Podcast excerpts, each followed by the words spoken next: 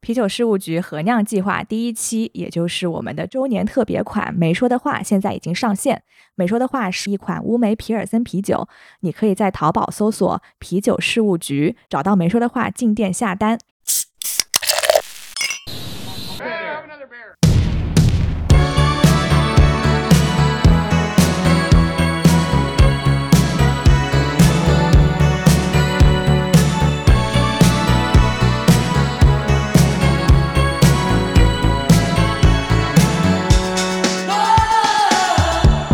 Hello，大家好，欢迎来到啤酒事务局。来都来了，喝了再走，哎，大家可以听得出来，我们这是一期串台节目，很高兴跟来都来了一起。聊一期世界喝酒的节目。我们也是看了你们上一期啊，聊完世界蹦迪，蹦迪，对吧？蹦迪都聊了，那或者我们可以聊一聊。对，感觉 Nico 还有很多没说的话。还有很多没说的话，可以对在这一期说一说。嗯，然后我们也向啤酒事务局的队友们介绍一下，尼寇还有丸子是来都来到的主播哦。 h e 大家好，我是 Nicole。 Hello，大家好，我是丸 子。啊，熟悉的开场白，对，我们也是来都来到的粉丝，对，特别喜欢你们武侠节目。感恩。对，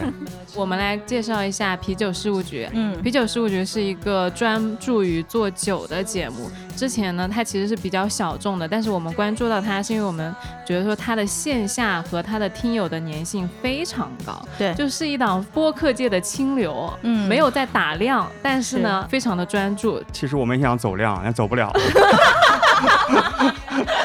所以我们今天是来蹭流量的。哎对，终于感觉终于可以做一期破万的节目了，是吧？ 我们今天是来蹭酒 的，终于能在酒上市之前喝到你们的精酿，这个已经上市了啊吗？刚刚上市，刚刚上上市市，对刚刚上哇，市上我刚们刚是第一批喝到一的批嗯，喝到了非常不错，非常不错。对来来走一个干杯，啊走干一杯个，走，cheers，一个。 Cheers，天成经典的，我没有在劝酒啊。对，不敢劝酒。这边也可以跟大家介绍一下我们在喝的这款酒吧，就是啤酒事务局，其实也做了一年了嘛。然后我们刚做了一周年的一款定制特别的酒，是一个乌梅、山楂、薄荷增味的一款皮尔森啤酒。你们俩觉得好喝吗？感觉我怎觉么样得还？不很好错喝，哎，对，很清爽，就不是特别的甜，然后回味呢又是酸酸的那种感觉，就很像是初恋的感觉吗？是像是那种你想到一个你有一些话想对他讲，但是你又没有讲的时候的那个想放下，但是还没有放下的那个回味的感觉。哇，你这句话我要印上，印在我们的宣传文案上，哇，可以，比我写的文案好多 了。对，人气主播帮我们带货，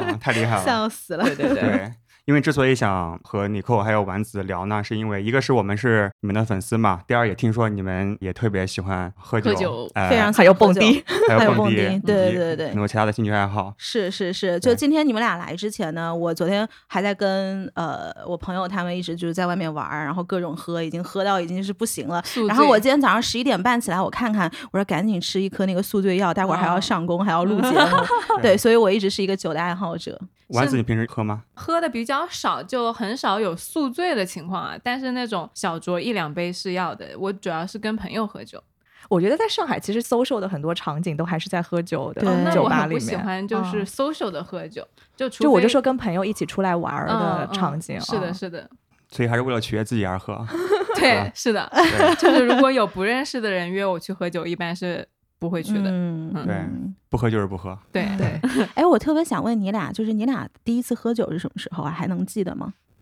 哇，这么远的问呃题，，嗯你是说认真喝酒，还是说就是那种尝一尝酒？认真喝酒，就是你发现这个 magic water 真的是个不错的东西的那一 刻，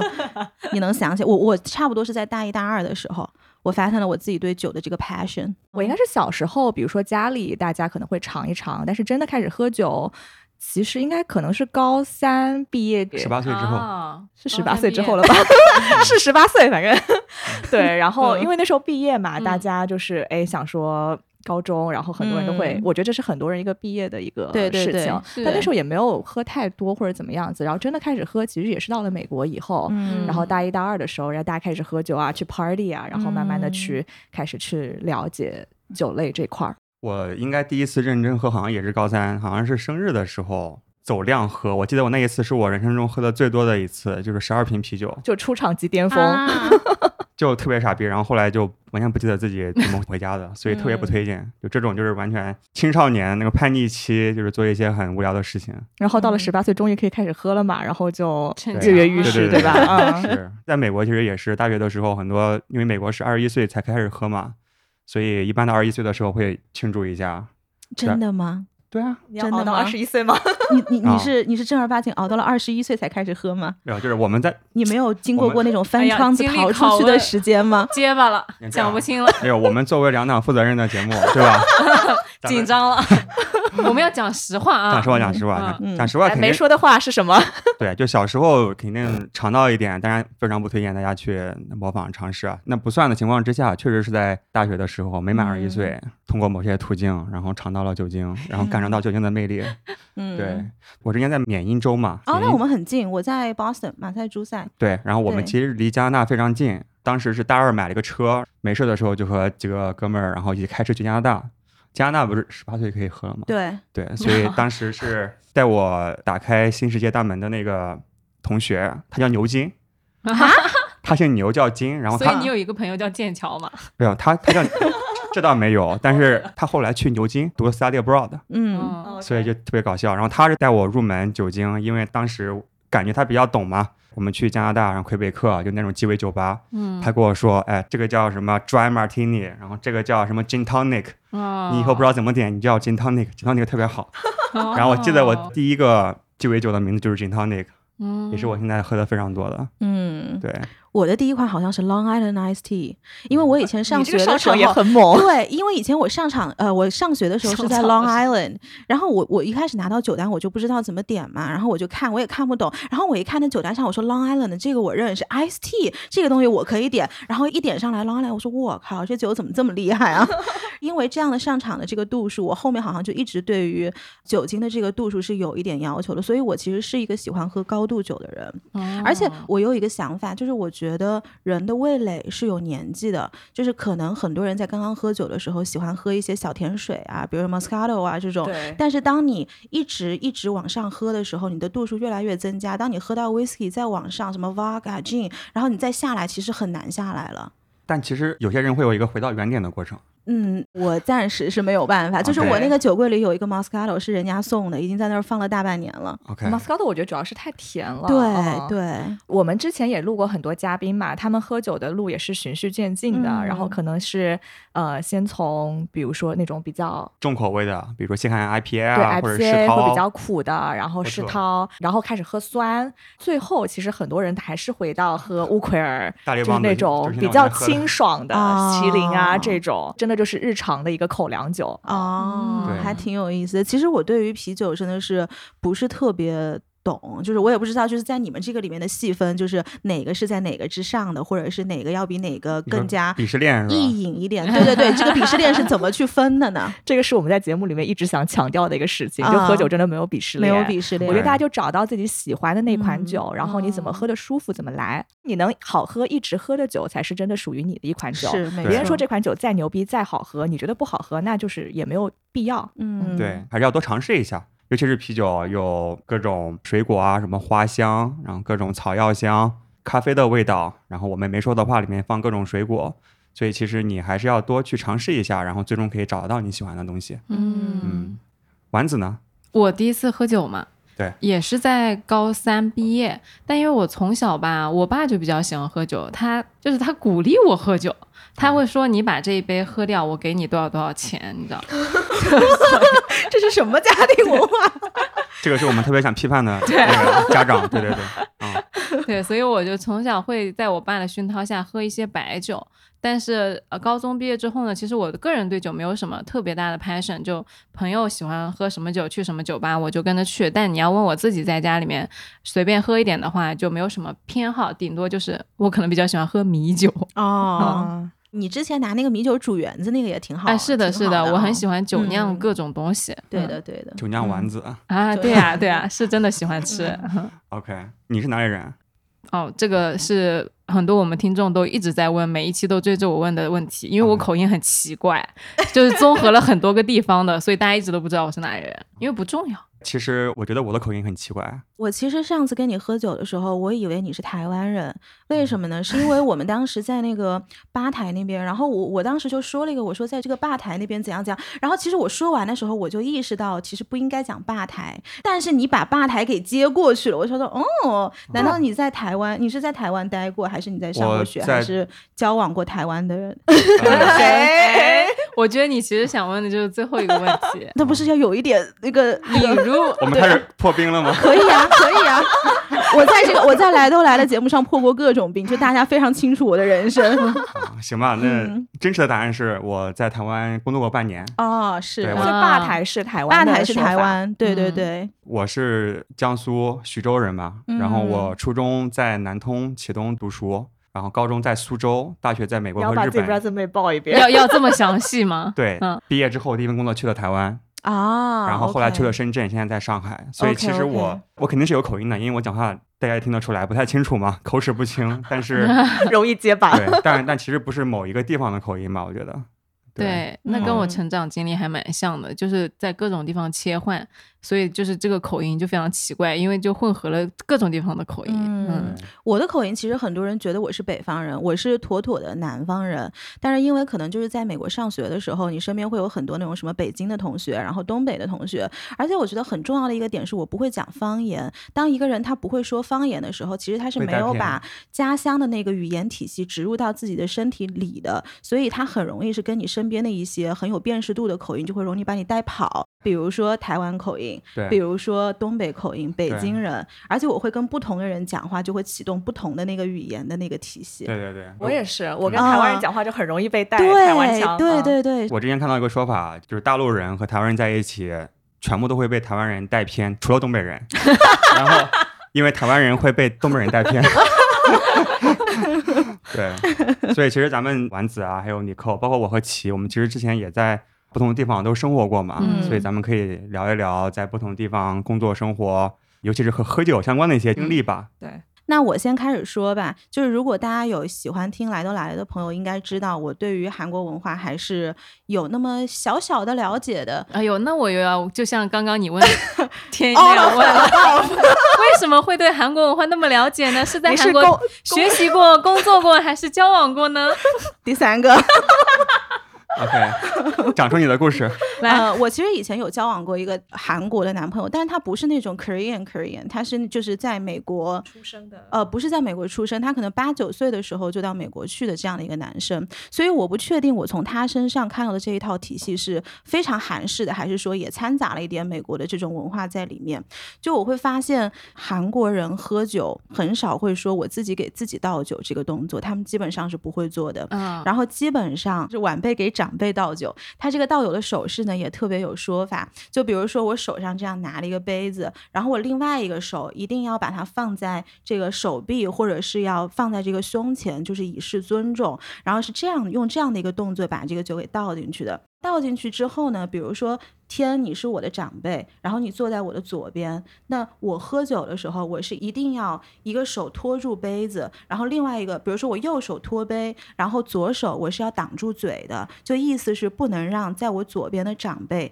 看到我喝酒的这个姿势，或者是我整个就要把头转过去转到右边去这样喝。对，那如果说这个长辈是坐在我的右边，我就要把两个手这样都遮住嘴，那酒杯谁拿着？酒杯就是这样两个手头就是夹夹在住中间哦哇，然后用这样的姿势，意思就是这个说杯子我就不适合能这样让喝我右边的嗯长辈看到我喝酒的这个姿势，所以他们其实是有很多很多这种讲究的。对，是不想让人看到我喝了多少，还是就是他觉哦得这个喝进去这个姿势是个丑态，是一个丑态，对他不想，尤其是让长辈来看到这个姿势。之前我在日本的时候，有一些韩国朋友，然后如果去韩国人的局的话，他们就是会，就像刚才尼寇讲的，他们撞一下这个胸还是什对，么，是是，就是把手放在这个对对对胸前，然后开个嗯酒，很优雅的，然后转过去，然后但好像是女生，男生男好像生也还好是这样，的，男生也哦是这样的，是他只有是这个长辈辈分的问题啊，他不是说男女的问题。包对括如果说你比我年纪大，或者是你是我的上司，他这一套动作他都是要遵循的。对那比如说我们是平辈或者朋友，嗯就没有这个平什辈么就还好，对，平哦辈还可以。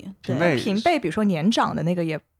呃，其实就是在韩国人里面，比如说你是比我大，我们三打岁比方嗯讲半年好了，其实按照年纪来说，你也算是我的长辈，但是这个长辈会跟你说，因为他们刚刚见面的时候，那个晚辈就会鞠躬，会变成说，哎呀，琪啊，怎样怎样，我见到你怎样怎样，然后这个长辈就会跟他说，他说，哎，其实我们只差个一岁或者是两岁，我们没有必要做这套动作，就是那个长辈他可以把这套语言体系就是拉平告诉他哦，他把这个辈分拉平之后，以后双方对是他可就以嗯以平辈的方式相处。哦那比如说我们今天都是韩国人，那我一进门我就要先跟他们俩问一说下年纪对，你要先啊问年纪，比如说天是最大的，然后叫叫叫你欧巴哦，对，然后我的然后天啊天占了个便宜。然天后欧巴但是其实我以后一直可以叫他欧巴，但是如果说你跟我讲说我们可以以平辈的这个地位来相称的话，那其嗯实以后这套标准的动作我可以不做。啊，就免了。那不是对所有的就 就是不认识的韩国人第一次见面都要先问年龄吗？呃，我经常会被人家问，但是我不知道哦这是不是一个就是放在韩国当地也是一套这样的流程。那我如这果个我女不是特别生确定。不想讲自己的年纪呢？他们对于这个还好的，无所谓的对是吧对对对也对，会有欧尼嘛，对嗯也会有欧就是尼那。种大姐。哎，对但是如果是女生跟女生之间，哪怕有一个年长还有年少的少女，嗯就是他就是他们俩之 间喝酒也要有这个规则吗？我好像没有见过两个呃女生一起喝女酒生。好像还好，女生好对像还行，对，男生会比较注重这套东西，对对对对，是、嗯，感觉韩国人的等级观念还挺强的。对。哎但是我觉得，就是韩国他们喝酒的确是也有自己的一个非常独特的酒文化嘛，而且包括酒跟这个食物的搭配，比如说喜欢看韩剧的朋友都知道有炸鸡啤啤酒配炸鸡，啤酒配炸鸡，嗯对太吧美？味这了个基本上是他们这个宏大，就是学校门口这个大家都会喜欢去的一个地方，嗯或者是呃烧酒配烤肉。或者他们有一种叫米酒，把它理解为米酒，但实际上他们是有一个称号的。然后米酒配上泡菜饼这种，就是他们习惯的一个食物的这样搭配，可能有点像西方的什么红肉配红酒，然后白肉配白酒这样子。嗯，很讲究。对，对，对然后包括还有什么呃深水炸弹啊，就有的时候我也会在家 里，不是啊我是的以是前 的以前我为什么特别喜欢跟你调那个，其啊实是韩 国的。哦，就是我喜欢哦把烧酒的韩跟、国前男友， 就是把这个烧酒跟啤酒就是兑在一起，嗯但实际上他们会拿那那个小的 shot 被丢进去，大的杯子装一对杯啤酒，然后小的是装 shot 嘛，然后嗯你这样子是摆好的，然后一推，然后所对有，的那个倒倒小的倒倒哒哒哒哒倒哒倒倒下下去。它其实是很 fancy 的，因为对我们家没有这个 条件，所以你喝到的是简易版本的。对哦，所以这个是韩国人发明的，我之前都不知道是哪里来的。是烧韩国烧的酒 bomb，对对对对对，深水炸弹，哦它那个度数其实非常高， OK，嗯对嗯，它很上而头，且再上头加很上主要是快啤酒有气泡嘛，嗯然后二氧化碳其实更容易帮助你去促进那个酒精的吸收，是，所以上哦头很快。上头很快，我啊很但喜欢是那个我 酒。嗯，不适合我，不适合我。那你适合喝韩国的那个西瓜烧酒。其实我在上海至今都没有找到一间，就是市区，就我们不讲说那种什么很远的那个韩国城什么的，就是我想找一家就是可以喝西瓜烧酒，就是把西瓜切开，然后中间倒烧酒的那种，我特别喜欢喝那个。那个真的很适合夏天，对啊的，对的，而且对那个的也很容易上头，因为西瓜甜味重嘛，所以你嗯喝不太出来酒精的感觉，然后一下就容易喝多。我的天嗯啊！听你们讲喝酒好开心啊！与此同时，这那个给天给又给开丸了子一倒杯一。杯开了一个。对，听到了倒酒的声音。你们平时录节目不会喝东西吗？我们喝的，我们经常喝酒的，尤其是录不出来的时候，有一次我们录节目，喝了三瓶酒，我俩，然后后来那个节目录的就是风言风语，没然后上架。没上架不敢放，因为不是一般放出去我们都要上热榜嘛，那所有人都知道了，我们的这个就一边喝一边吐槽这啊，吐槽那呃，啊，就是这对看指点江山，这看不惯，那看不惯。 指指点点的。 OK，哎呀，算了算了算了，还好哎，这个不错哎，还不错吧？哎，哦这个是我特别喜欢的哎，一这个好喝，它是一款叫后岩的酸 IPA，是美西的一个新品。就美西也是之前上过我们节目的一个嘉宾，就他们家的没有意思 IPA 做的特别特别好，嗯特别喜欢。然后它最牛逼的地方就是说，这款酒它并没有增加任何的辅料，它只用水、啤酒花、酵母跟麦芽，然后加上点乳酸菌，就纯粹是通过啤酒花跟酵母调出来它这个水果的水果的的风味对，。但其实没有嗯放任何水果，对，但其实是有来挺水尝果一下的，，嗯，对吧？嗯，而且它就是整个味道做的非常的干净，，对，整个非常收口很 balance，清爽，对，对收所以口很清爽，好专 业，啊嗯，学到了一个，以后又可以拿出去忽悠人家了。对，所以刚才尼寇聊到了，就是在韩国是有长辈和晚辈的区别，啊对，但我也很好奇啊，比如男生和女生，他们现在是有这样的区别吗？比如说女生要倒酒啊之类的。我反正没有到过。 OK，而且我觉得韩国人是真的爱喝酒，真的而爱且他喝们酒很。喜欢就是一圈男生成罗汉局，就是大家一起喝，就只是为了喝酒在喝。是，啊嗯哦，其实韩国人也特别喜欢玩那种就是转酒瓶的游戏，就他会拿一个空瓶子，然后比如说转到我跟齐好了，然后一个酒嘴一个酒底，然后我们两个就要会有一些游戏的环节。一般在这种比如说新生营啊，或者是他们去报道的时候，一般这个环节就是接吻或者是什么真心话大冒险之类的。对，所以韩国人其实还挺能玩的，然后他们也的确把这个酒文化完全融入到他们每一天的那个生活里面。而且我觉得韩国人真是我见过最爱熬夜的民族。是的，是的，是的。我现在呃，就是睡觉一直有那个戴耳塞的习惯，就是因为我第一个室友是韩国人嘛，特别特别能玩儿，然后每天就是那个夜夜笙歌。但是我要睡觉，然后我就把那个耳塞戴上，结果一戴戴了十年，就再也拿不下来了。天哪！嗯，那你知道我最好奇就是我大学有个很好很好的朋友，就是韩国人嘛，他们真的就是也不为什么，就是爱熬夜，就是对熬着。对。然后但问题就是他皮肤特别特别好，是啊我就想说是怎么做到的？是那，你们问过他了？他就是就他这整个护肤的 routine 也就是那样子啊。嗯，我觉得可能就是民族基因吧，我也不知道。民族基因，然后可能哦跟饮食习惯也有关系。就他们吃的东西，你不觉得他们食物非常单一吗？但他们食物其实也挺油腻的，很呃，多非常不健康，哦韩国人的食物。对啊，对，所以我就一直很想不明白，哦，可能是水土，不知道。因为我每次去日本，我不知道你们去日本会不会有这种感觉，就是我去的时候，在那几天我会发现我的皮肤特别好，在日本，哈但是我一旦从日本回来了就没有了，好，所以我一直觉得日本的水是非常神奇的水。好，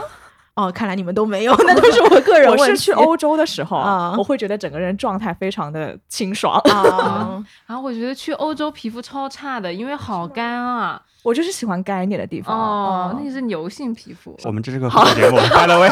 天生，我跟三 个来女到了主一个播，女女生场，对女主播聊天太费劲了，聊着聊着就聊成这个样子。行。那尼克刚才既然聊到了日本，那咱们就聊到日本。嗯那对，其实日本也挺大的，就每个地方其实它的水质也都不太一样，所以如果你觉得皮肤好，我觉得是不是什么心理原因？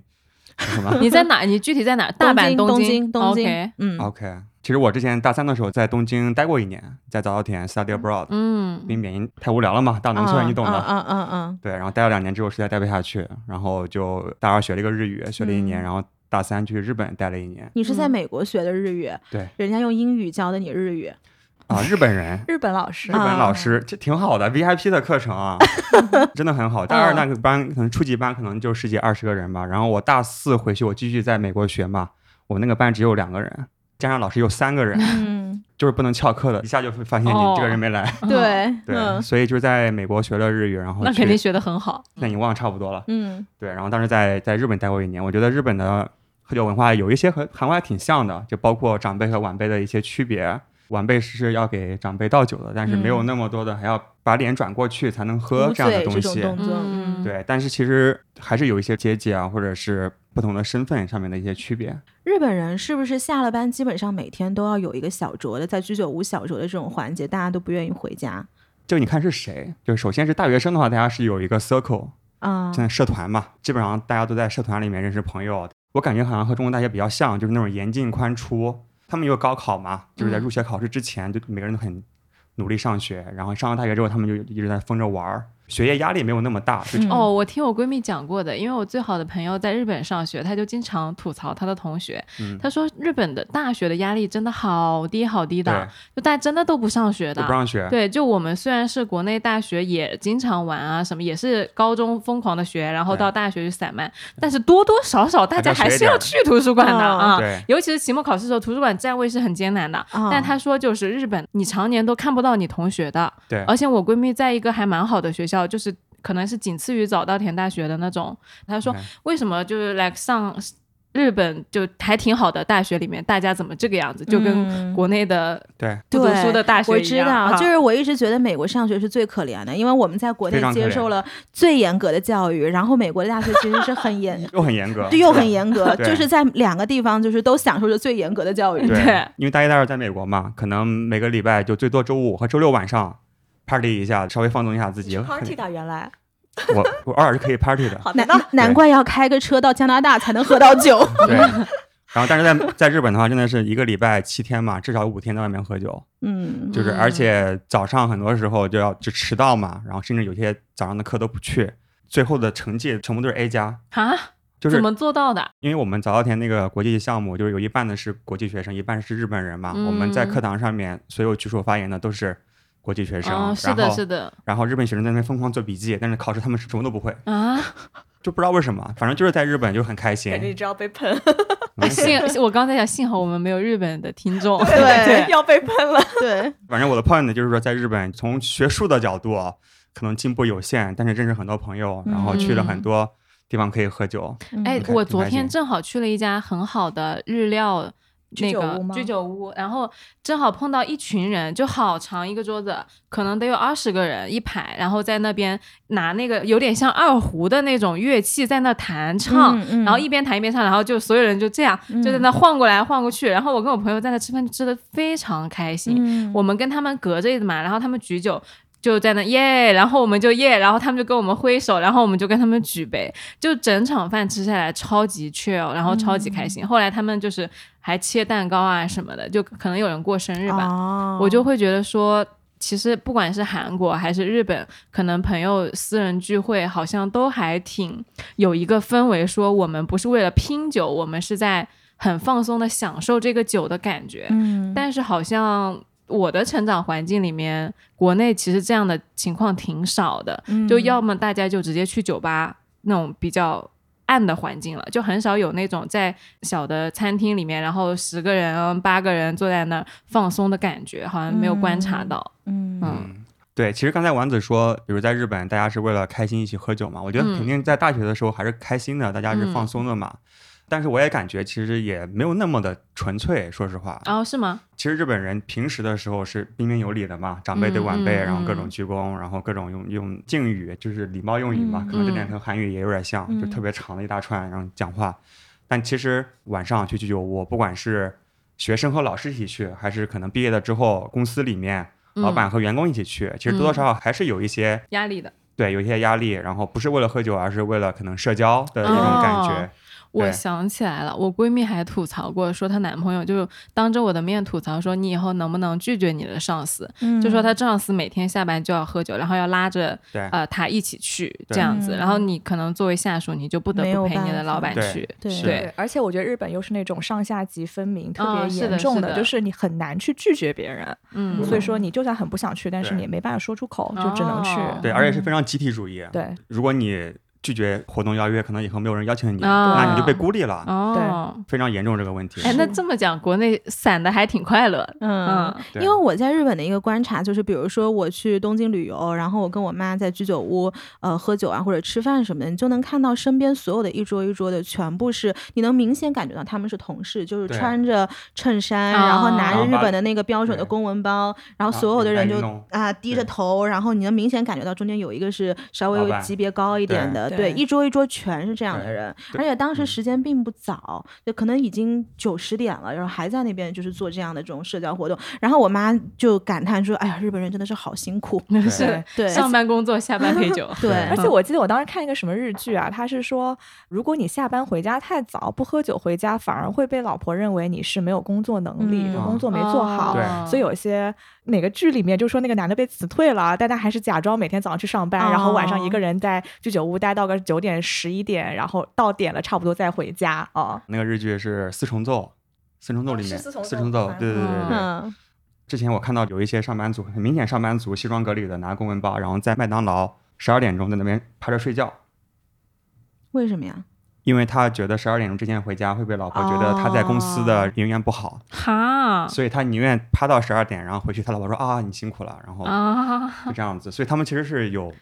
还挺挺大的社交压力的哈非。常大的压力。嗯而且你有没有注意到，就是在那种公司局啊，最放飞的可能是那个老板，就那是老肯板定的丑态是最多的。对就把那个什么领带拿下来绑头上，对 对对，对，所以这个其实是我觉得还是日本人就挺特殊的一点，就咱们一般来说就觉得是上司欺负下属嘛，或者是老板欺嗯负员工，但其实不是。我感觉啊，就是在白天的时候，老板是在欺负员工，就是说命令你做这个做那个，但是晚上在这种酒局上面，其实是有一种变相的以及没就是霸凌，嗯，就是员工会在一起去霸凌老板。哈，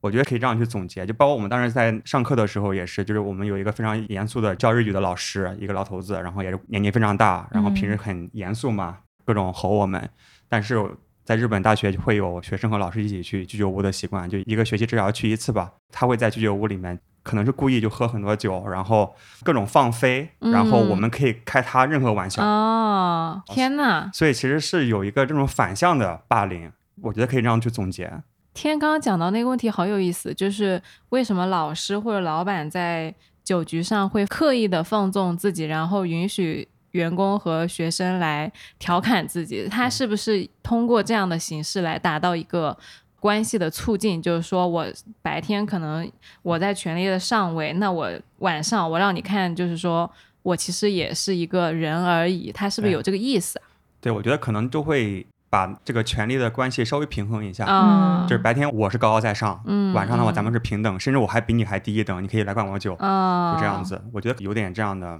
客观上面的一些作用吧。嗯，这么一讲，会觉得还挺健康的耶。对本来我会觉得，嗯哎呀，晚上还要在居酒屋陪老板 social，好累啊。嗯 或者说他可能也是一种释放吧，就是哦对，我猜的啊，因为我不知道，就可能白天也大家都挺压抑的，那你到了酒桌上可能就放纵，老板嗯也很想爽一把啊，怎么样？嗯对，嗯在白天的正式的场合，其实老板、社会或者是公司对他有一个期待，就是他要有一定的，就他是表演，他在表演，演，对，对，他在表演他的角色，嗯，他可能也不喜欢这个角色，但是来自外界的一些压力，哎，让然后他到了晚上，哎，有一群人陪我喝酒，对我要爽一把，对对对现在我对下凡当个人，对，是有可能有这样的一些考虑吧。嗯，对，所以我觉得在日本这一年还是挺开心的，就体验到了除了中国啊、美国之外的一些酒桌文化。嗯对，但我觉得对于我而言啊，我喝酒最开心的，我觉得还是在南美。嗯啊嗯，就像丸子刚刚讲到，你在那个居酒屋里，大家又唱又跳哎嘛，是的我觉是得在的南美就是那种动不动，然后就整个整个餐厅就大家开始唱起来了，天呐！哪，然后就是，我觉得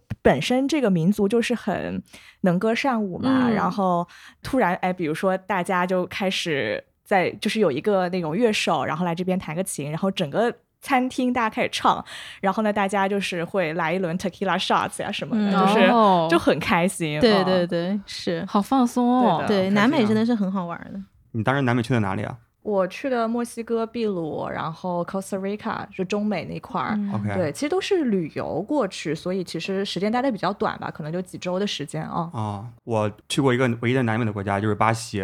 哦，也我一直特别想去巴西。。对，然后也是你刚才讲的那个文化 嗯，巴西很多人觉得很危险嘛，对吧？然后晚上的时候，我就会把手机还有钱包放在青旅兜里面揣，可能一百块钱，然后然后鞋里面塞一百块钱我的 天真啊的，真的是底 吗？对，而且我去之前还专门从亚马逊上面买了一个七十美元的，哦就那是个傻瓜数辣码相机。哦，我是买了一个那个防辣狼椒，喷对，雾防狼喷雾。 听说就是他们喜欢抢手机嘛，当然我没有遇到，我觉得他们都很好，但是就之前听说，所以我就不敢带手机。但我想还是要拍照嘛，专门买了一个七十美元的一个 那个亚马逊上面买了个数码相机。当时我在青旅就正好遇到了几个法国的妹子，然后、哦然后我们就一起我的奶！对，因我的为嘞因为他们也害怕，然后我们也然后我也害哦怕，然后那我们就抱着一起害怕 吧。然后，然后我们一起坐那个巴士，在那个里约热内卢，确实有当地的看起来长得很凶的一些人，嗯，去到那个广场上面，广场上面就是你说的那种感觉。下去之后就有那种弹，弹一言吉不合开始跳 舞，，对一言不合开始跳舞 真。的啊当时也是喝多了嘛，就是也是一晚一晚上几场，然后有那个当地的大妈，然后拉着我一起跳舞。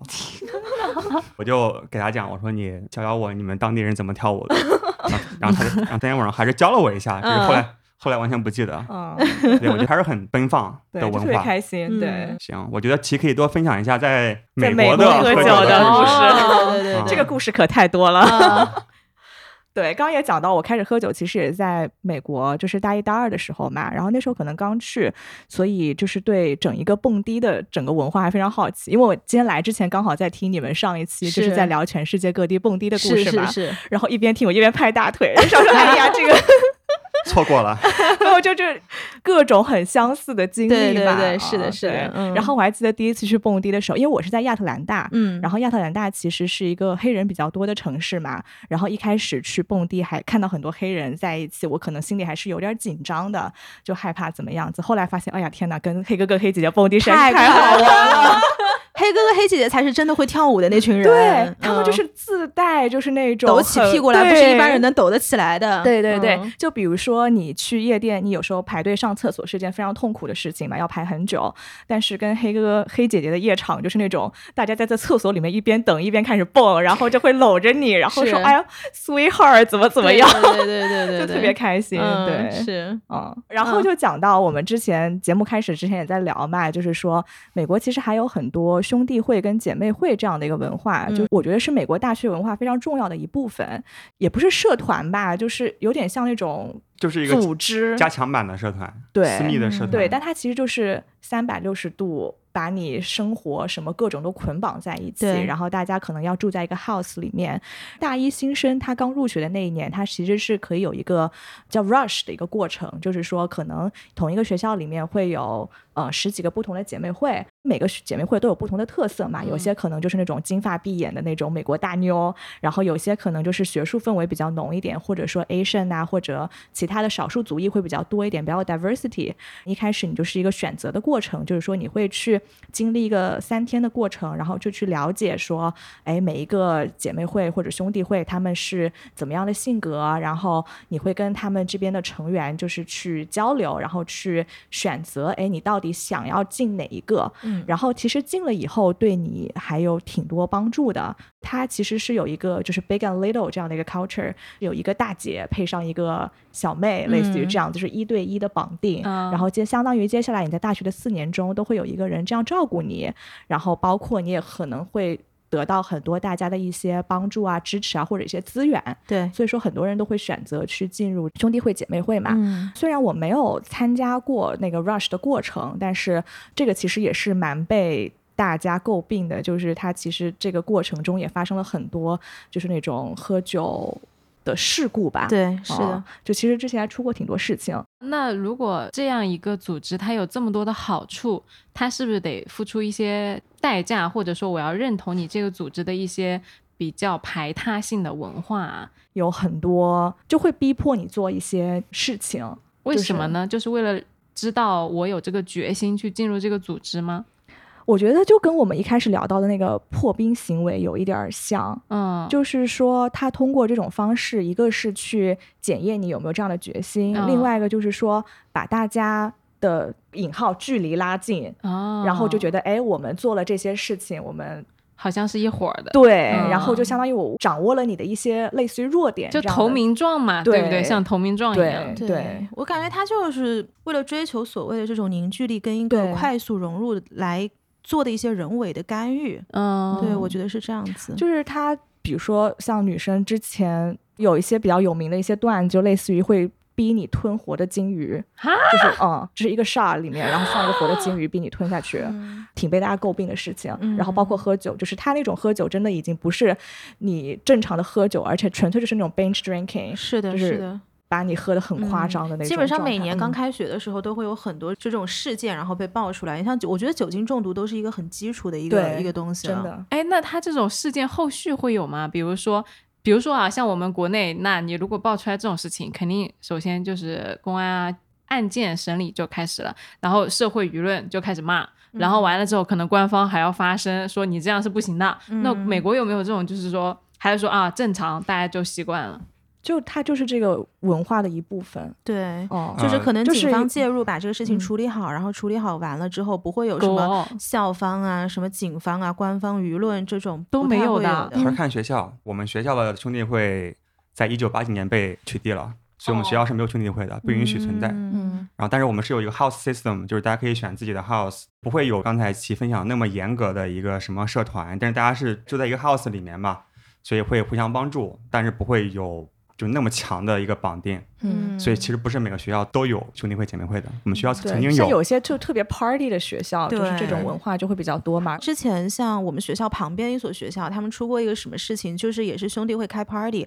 结果一群人从那个房顶直接跳下来，对然后全部 受伤，大概受伤了四五个人，然后有一个人是重伤，一直进了医二。就是他们应该是除了喝酒之外，还有一些别的，比如说置换的一些，比如嗑药啊，对或者是一些别的一些东西，或者是为了躲警察，对，因为为一般校警对于这件事情会睁一只眼闭一只眼，嗯但是可能比如说过了十一二点以后，警察会出来巡逻一遍嘛。嗯，然后呢，基本上就是这种 party 的时候，会有一个人在外面放哨，嗯然后看到警察快来了，赶紧通知大家，要么藏起来，要么就是赶紧跑，对然后可能就发生你扣说的那种，是就的是的从楼上是的跳下去，然嗯，后就是为了躲警察，然后散开来这样子。啊嗯天哪！哪，嗯，我说的那个他们是在 house，就是所有的这些人哦爬到房顶上去，他们是人为的。这个我不知道是他们哦 party 的一个环节，还是就说为嗨了了寻求刺激，还是说呃本身就已经很嗨了，就一群人排着队往下跳。 相当有冒险精神啊！对啊，对啊，所以就是我觉得像这种兄弟会姐妹会很多这种就是常人根本没有办法理解的事 情。是，嗯听到非常震惊。嗯，嗯，缓一缓，我们先开个酒，然后再继续聊。好就刚刚我们其实听了呃大家分享很多全世界各地的这种酒的文化嘛，那我觉得不仅是在国外，就是在国内，我们在职场上其实也经历过一些各个地方的自己的这种喝酒的这些风俗。其实我们大家反正日常都经常出差嘛，走南闯北。其实我觉得大家可能理解上，山东人很能喝，然后东北人很能喝，但是我觉得全国被低估的能喝的省份还有湖北、云南，这个都是我去了当地发现，我的妈呀，这个省份的人居然在全国喝酒毫无声音，这怎么可能啊？就是他们喝酒都是那种什么六十度的酒先上，然后喝完六十度喝三十度，喝完三十度喝十五度，最后来漱漱口这样子。云南很厉害的，就是他嗯但凡是这种喝酒方式，你就知道这个省份不简单。是的，嗯嗯，内蒙古你去过吗？内蒙古我没去过，啊，你有好什么故事可以讲讲吗？我内蒙古的酒我没去过，但是嗯有一些传说，其实新疆人也挺能喝的。啊，是我是五一的时候去新疆嘛，然后新疆的做精酿酒吧的酒吧老板们说，千万不要去内蒙古。是，那这种省份你是要小心一我点想一去。点，对，尤其是我觉得像江浙沪就是包邮地区，大家对于这个酒文化还是相对来说比较宽松的。对呃，因为有一些比如做生意的人，他比如但凡去了山东啊，或者是那种酒文化特别盛行的省份，如果今天我你就说我就是不喝，他可能这个生意他就真的就谈不下来了。我有一个很好的朋友，他的爸爸是做这个房地产生意的，然后他早年在山东为了拿地，他是真正的酒精过敏，就像嗯我们很多人说酒精过敏，酒精过敏，哎，everybody knows it's a joke，但是呢，他是那种真的就是一喝全身就发抖，然后就啊出虚汗，是真的没办法喝。嗯但是呢，他为了去做这个生意没有办法，所以他每次就干嘛？就人进去酒厂的时候，就快要出来了，就跟司机发那个短信，就说你帮我把车上的这个暖气开到最暖，因为他整个人就发冷，冷到不行。嗯然后他就每次就会回车上，大概躺个三十分钟，就为了让这个身体的温度回来一天哪下。真拼命啊！真的是用命在做生意，嗯在有一些天省份。不过这个也是上一辈的事情，所以可能离现在也有一点时间了，就十年二十年应该也是有的。就是听下来吧，我感觉这些酒它都已经不是一种好喝的东西了，它是嗯用来表示权力和臣服的一种信号。是，对，是的，你但凡涉及到它，可能也不是酒，它可能也会换成羊肉、牛肉，嗯或者甚至就是刚刚说那种对金鱼，就你它只今是一天个必符须号，嗯吞五条，我是给你五条地，对吧？嗯是你把这个金鱼吞下去。但是对于我的成长经历来说啊，我是很少碰到这种强迫我喝酒的情况的，或者说我工作之后，我们的老板出去喝酒都会再三跟我们强调说，你不能喝你就不要喝，我没有要关你的酒的，你你现在怎么样了，就有一直在 check 我们的状态那种。所以我会觉得说，我自己喝酒的话，都是为了我自己喝酒。我特别想就是跟大家讨论的一个问题，就是说，到底我们在日常生活中喝了那么多长酒，和那么多人喝过酒，你到底在为什么喝酒？嗯因为两位都是做酒的嘛，其实我们刚刚私下里聊的这些酒啊，你们对每一款酒的理解和你们在做每一款酒的时候，其实我都能感觉得到，你们是想让这些酒传递一些你们的理念和快乐的，就希望我们在喝到的时候，其实喝到了比如说某一种水果啊，某一种工艺。而如果在刚刚我们谈到的那些酒桌上，这些东西对都都是不不重要可能啊的，因为是一的口就你闷喝掉下了去。就是喝下去 了，对吧？是啊我管你是什么果味的，对还是嗯什么精酿啊，还是什么白酒啊之类，可能混在一起，你都不知道什么是什么。嗯对，啊所以就很想跟大家聊一下，今天我们当代年轻人到底在为什么喝酒？嗯嗯天觉得你平时喝酒是为什么喝酒？我个人觉得，咱们喝酒可能是唯一正确的原因，就是为了自己而喝，可嗯能是为了自己的愉悦，或者是自己为了探索一个新的东西，或者是自己想要微醺的状态。和大家去分享一些真实的感受，嗯，其实都是为了自己而喝嘛。那你有不为自己喝的时候吗？我觉得或多或少也是有的，啊嗯因为我出生在徐州嘛，哦，徐州好像还挺那啥 的，挺豪迈的啊，嗯，徐州其实是靠近山东，所以他们对包括一些饮食文化，包括一些挺酒文化，挺北方的，跟对旁边是都是很相像的。对，嗯所以以前的时候吧，可能或多或少会受到一些环境的影响，嗯会觉得，比如说我之前聊到，就高三的时候喝了十二瓶啤酒，也也不知道为什么，就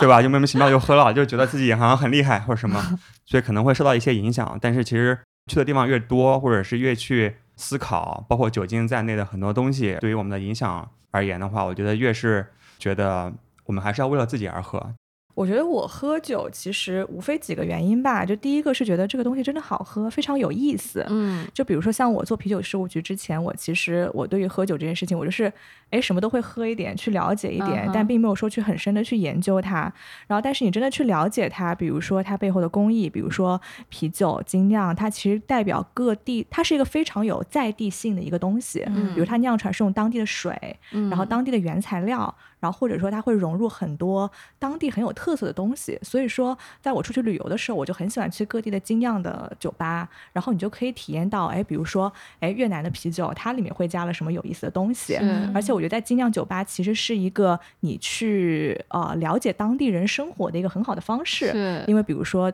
bartender 啊什么的，大家都是一个比较轻松愉快的状态，而不是说那种特别装逼啊，或者端着啊，或者说是那种 exclusive 的那种状态。嗯对所以说这是一个我觉得一个是好喝，然后去了解它背后的文化，不管是啤酒、红酒，或者是其他烈酒，其实都有很多。有意思的文化的成分，包括嗯当地的风土在里面，嗯我觉得这是一件酒非常有魅力的事情。但是我就特别不想说把它变成一个权力的缩影。嗯就比如说我们录节目的时候，其实我跟天其实也是性格比较害羞的人，可能有时候不喝点酒吧，我们有时候聊起来也会没有那么自然。嗯但是比如说稍微喝一点，大家进入一个微醺的状态，我觉得其实是更容易打开，比如说一些哎没说的话啊，或者说之前的一些状 态，哦没说的话 Q 了一下， 强势插入，没说的话。对，我觉得其实是大家的交流的氛围会变得更加的缓和，然后包括嗯说我们去一些小酒馆啊，跟姐妹一起开一瓶红酒，比如说四个人喝一瓶红酒，其实也不是很多嘛，对然后大家聊聊天啊什么的，我觉得就是一个比较好的氛围。嗯，这种真的也是为自己，或者说为跟喜欢的人一起而喝。然后包括我们之前做这款酒的故事征集的时候，也是会发现，哎，大家其实有很多因为爱喝酒，然后认识的朋友，嗯或者说之前发生了一些很美好的故事或者记忆，可能就是，哎，我跟一个女孩儿，然后大半夜在哪里拿着瓶酒，一边喝一边聊天散步，嗯这种状态，我觉得这其实是酒精带来的一个催化的作用。嗯哦，而不是说是，哎，我是老板，然后你不喝这杯酒就是不给我面子。那你有我没有一定要遇到讲过，就是你在职场上面遇到过这种情况，或者说你的公司文化有没有在推崇这样子用酒或者其他方式去 push 你做一些你不想做的事情的这种情况？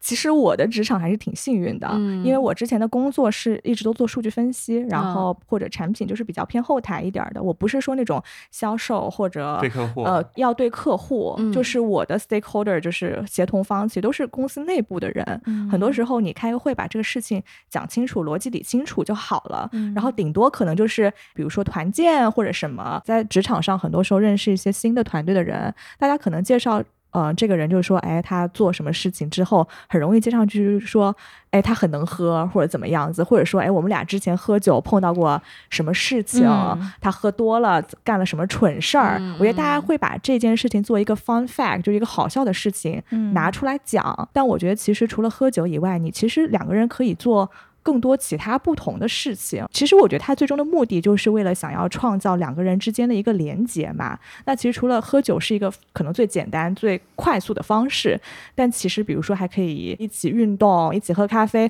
或者说包括我其实自己是非常喜欢喝咖啡的嘛。我之前就在公司里面搞了一套手冲的设备，嗯在那个哦 pantry 里面，然后我每天早上在那边倒腾，然后就有很多人过来问我说：“哎，你这怎么回事儿啊？”然后嗯其实也通过一些其他的方式来拉近你跟别人的距离吧，来取代你喝多了想达到的一个效果。嗯，是哦的，是的，没错，非常同意。你扣有没有？你不是我经其常实出差吗？对我经常出差，就是我自己也是在职场上比较幸运，因为我一直都是有第一份是乙方的工作，但是那个工作因为在国外，所以它不太涉及到这么明显的这种酒桌文化。然后回到国内之后，其实我是一个甲方，就是 甲方 在这个事情里面，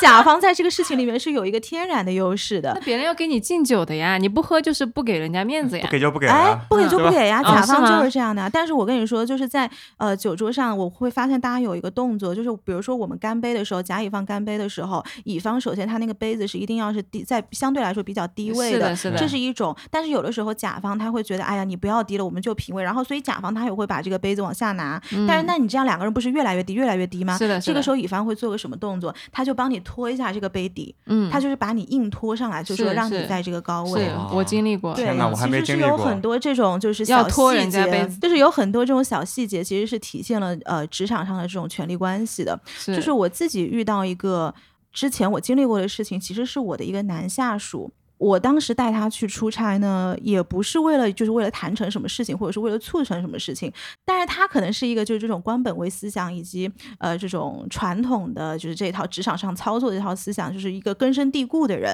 然后所以他会自我 PUA 去帮我去挡酒，实际哦上 PUA，对，然后所以我我其实不喝是完全没有问题的，而且我的酒量是 OK 的。但是呢，他就觉得说，因为在当时的那个环境里面，其实我有点像是他的小的上司嘛，所以他要帮我把所有的酒挡下来，而且是非常自告奋勇的去帮我喝。但实际上他的酒量并不行，然后结果就他是自我强迫，一直在强忍强忍，忍到最哦后你有没有跟他说啊？你说你不用这个样子，我他第一次把自己喝吐的时候，我就跟他说：“我说你不用再喝了，我说嗯这个场景不就是不喝，我们不喝酒没有关系的。嗯，但是他会有一种就是自我责备跟比较就是自强，很想要表现的那种心态。然后他还在一直帮我在喝这个酒，然后结果喝到后面回去，他整个人就是已经站不稳了，这个都不说。然后第二天我们上飞机的时候，他整个手臂是一直麻到从这个手肘麻到手臂上，这其实天哪有一点轻微的酒精中毒了。哦，嗯，那其实这个反映出来的不仅是上司在压迫下属，反而就是说，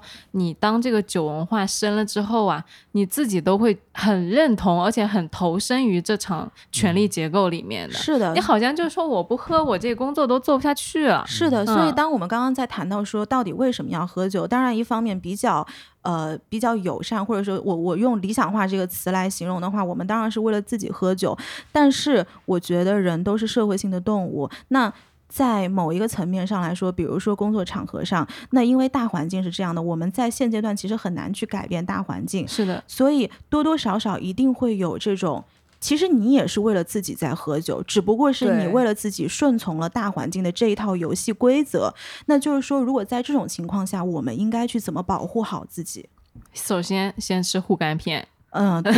就是其实是有很多，如果真的有一些朋友，他的工作是，比如说我要出去销售，我就今天就是要喝下这个酒，我才能谈个这个事儿。嗯嗯那我们不能说道德挟持人家说，今天你就应该为了自己喝酒，你为了工作喝酒，你就怎么怎么不光彩了，不是这样的。我觉得人是有社会性的，大家都是要生活的。嗯，那我们比如说可以在喝酒之前吃一些那种就是可以保护你肝脏的一些药。但是大家请找到一个正规的、合适的这样的一个品牌，也去做一些这种市场研究。就是在我们现在没有办法改变大环境的前提之下，我们可以就是通过这些小的技巧来保护好我们自己，这也是一种方式。对，我觉得没有错，啊因为大环境是这样子，咱们在这个环境中生活，所以多多少少要有一些妥协。嗯，但我觉得其实还有另外一个角度啊，就比如说你作为甲方，或者是咱们以后当了老板，咱们其实有一定话语权，或者是作为一个酒桌上面主导的一个人的时候，我们知道逼迫别人，甚至是逼迫一些酒精过敏的人、酒量不好的人，就为了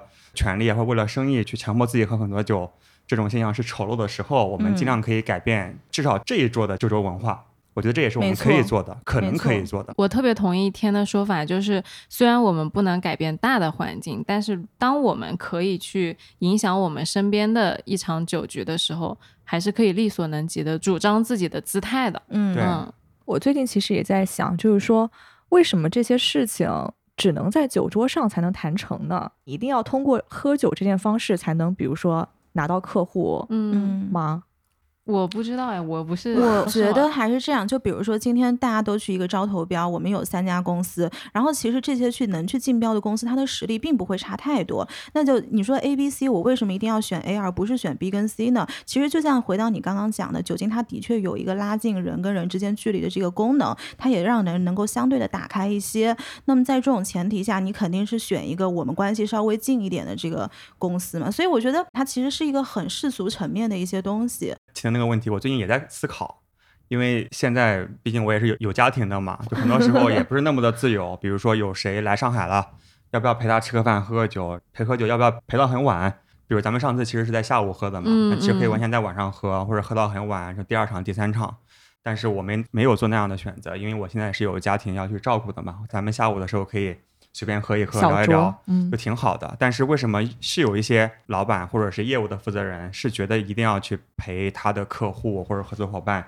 到很晚，陪到对方喝到位，甚至喝吐嗯才行呢？嗯是因为刚才尼寇讲的，他对自己的业务水平没有信心，嗯他觉得他和其他几个竞争对手没啥区别，嗯，那我就不妨在个人的层面，然后招待的层面，把你什么招待到位，什么体现出我的忠心或者是热情或什么。但是我就在想，就是说我现在至少咱们啤酒十五局，我希望咱们这样一个小小的一个团体，能够给合作伙伴带来足够多的价值，即使不吃饭，也让大家看得到咱们的价值，然后给大家带来价值的情况之下，合作其实是自然而然的事情，嗯，就让自己做的变得足够牛逼嘛。我们的服务无可取代。那就咱们你销售的实际上是你的专业技能，而对不是你的情你的感。业务能是力的，，对，嗯所以就其实是提高自己的专业性，然后把自己的业务能力做到比其他的他的其他选项要好。那我其实不再在乎这一顿饭或者是一顿酒，这是我们想要做到的一个状态。嗯，我觉得这个是怎么讲呢？现在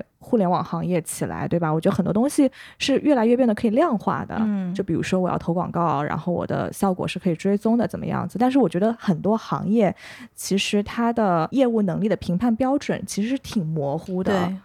一个是它不可追踪、不可衡量，另外一个就是说可能也并没有那么重要。嗯，所以我觉得在这种场景下，其实还是这考验自己的业务水平啊，就是你找到某种方式，就是证明自己的专业性。就比如之前咱们约 Eric，就是我们自然发酵啤酒的那一期的嘉宾，嗯然后他其实也是非常不善于社交，然后约很多次出来吃饭喝酒都不出来，因为他也有家庭，他要陪他女儿干嘛干嘛。嗯，但是他是国内自然啤酒界的，大佬。 嗯就是除了他之外没有。嗯那我们觉得他即使不陪我们喝酒，我们也应该要请他。嗯， 所以不要不要说的好像我们一定要人家陪我们喝酒一 样，你们是有恶臭的气。我举个例子啊，但虽然其实 Eric 还是有一天下午我们一起喝酒，但 是但是我觉得就是我特别欣赏他的这种做事方法，就是说。哦是的，是的，我就是要拒绝一切想拉着我喝酒的人。是你想是和我合作，是要看重我的专业能力，嗯我不可取代。就是如果我还没有做到不可取代的话，那这是我的问题。我要提高自己的专业性，把我的服务做到更好、更有性价比，或者给客户带来更多的价值，嗯，是这是我要提高的。一旦有了这样的一个筹码，那我可以拒绝这些酒局。好嗯燃啊这个话题，对对，嗯因为对它让我想起了我有那种投行的朋友，真的就是陪客户喝酒，喝到倒了，倒在地上。然后另外一个给我拍照片说：“你看，就是打不到车，因为司机会拒绝载你这种嗯已经不省对人事的人的，他怕你吐在车上，或者是有不清醒的行为的。”然后那个时候我其实还挺心疼他们的。但是对你说这一些投行的年轻人，十几年之后你成长成了你这一批领域里面可以去决定这个酒局和这个项目的人的时候，你是不是还会再用原来你被对待的方式去对待别人？我觉得这个很重要，嗯尤其是我们这一代年轻人成长起来的，我们怎么样能够把酒这个东西在我们心中的印象成为一个权力的象征，把它慢慢的退化成一个我个人的爱好？这件事情，我觉得是啤酒事务局一直在做的。是，嗯，嗯是我们努力要做的， 谢谢。对，对，这个也是，其实是我们很想就是分享给大家的，就是虽然我们一直说啊、体谅大家在大环境下的不容易，或者说做的某种妥协，但是你要知道，就这个不是一个必然，这个世界并不必然如此。对你如果说可以，你成长起来了，甚至是当你现在意识到这件事情不对的时候，你有这个力量和勇气去做你自己的一份改变的时候，你是要去改变的，因为你有这个责任让这个世界变得更好。嗯，你说这个，你让我想到那天我爸爸在我们家庭群里面发了一篇公众推文，他倒不是说喝酒，他讲的是在职场上你应该这样跟领导相处，嗯然后就讲了十条，嗯其实都是非啊常，好像爸爸的风格。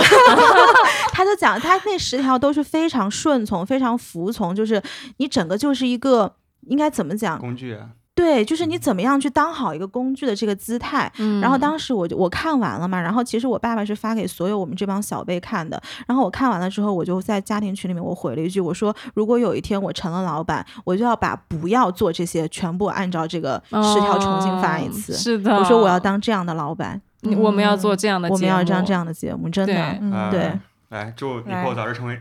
老板。大老公司的板老板，咱们一起努力一起啊！